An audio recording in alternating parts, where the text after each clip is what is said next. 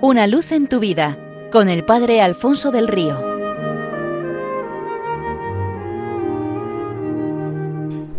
Cordial saludo para todos los oyentes de Radio María desde el Seminario Diocesano de Getafe. Cuentan que en cierta ocasión una distinguida señora de raza blanca y mediana edad subió un avión y buscó el asiento asignado. Al llegar a él se negó a sentarse allí. El motivo es que a su lado viajaba un hombre de raza negra. Disgustadísima, llamó a la azafata y exigió sentarse en otro lugar. Yo no puedo viajar junto a un negro.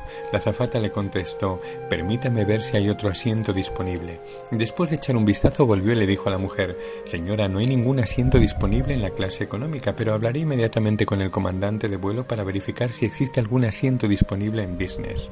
A los pocos minutos la azafata volvió donde se encontraba la señora y le dijo, el capitán me ha confirmado que no hay asientos disponibles en la clase económica, pero hay uno en primera clase. Es nuestra política de empresa no cambiar a ningún pasajero de la clase económica a la primera clase, pero viendo que podía resultar un escándalo forzar a alguien a sentarse junto a una persona que no le resulte agradable, el capitán ha accedido a hacer el cambio a primera clase y antes de que la mujer pudiera decir algo, la azafata, dirigiéndose al hombre de raza negra, le dijo Señor, si fuera usted tan amable de tomar su equipaje de mano, queremos trasladarle un asiento más confortable en primera clase, ya que el capitán no quiere que usted esté sentado junto a una persona tan desagradable como esta señora. Los pasajeros de los asientos cercanos rompieron a aplaudir y a ovacionar de pie la acertada decisión del capitán y la azafata y se volvió así a cumplir lo dicho por el Señor en la Escritura, todo el que se enaltece será humillado y todo el que se humille será enaltecido. Hay muchos primeros que serán últimos y muchos últimos que serán primeros, porque el Señor se complace en el humilde y el sencillo, y para ser grande ante Él hay que buscar ser pequeños, siervos y últimos. También se cuenta que hace mucho tiempo hubo un rey muy poderoso y muy engreído, creía ser el hombre más importante de la tierra y de la historia. Había decretado que todos los que se dirigieran a él, bajo pena de cárcel, deberían como su invencible magnificencia, grandísima inmensidad infinita y esplendente majestad. Un día el capitán de la guardia se presentó ante él y tras decir todos aquellos títulos añadió Sire, Hemos arrestado un hombre que se niega a llamaros como habéis ordenado que se os llame en razón de vuestra absoluta grandeza. Traedlo a mi presencia, gritó el rey. Se trataba de un pobre anciano. ¿Quién eres? rugió el rey encolerizado. Soy un pobre campesino, respondió el acusado. ¿Y quién soy yo? preguntó el rey. Vos sois el rey, respondió el hombre. No, gritó el rey. Yo soy su invencible magnificencia, grandísima inmensidad e infinita y esplendente majestad para ti. Señor, repuso el anciano, sois verdaderamente un gran rey, pero no entiendo por qué haya que daros tantos títulos. Arrojadlo al peor de los calabozos, tronó el rey, cortando las palabras del anciano en seco.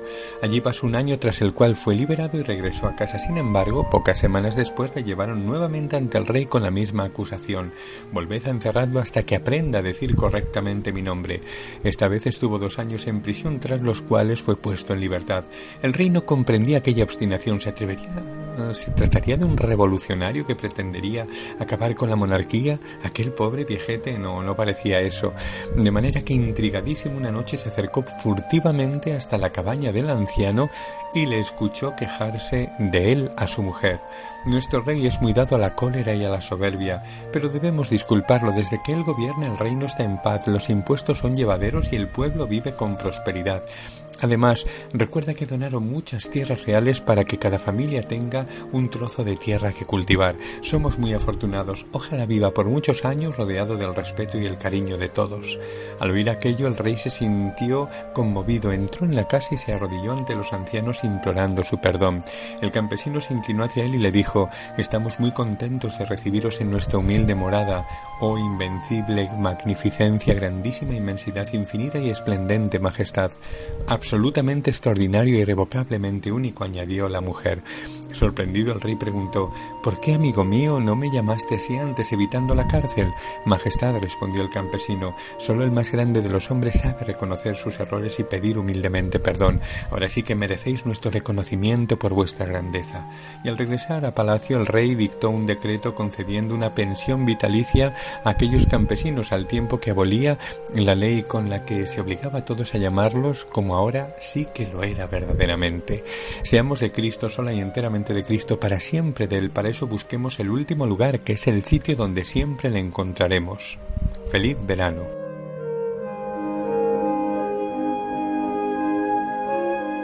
Una luz en tu vida con el Padre Alfonso del Río.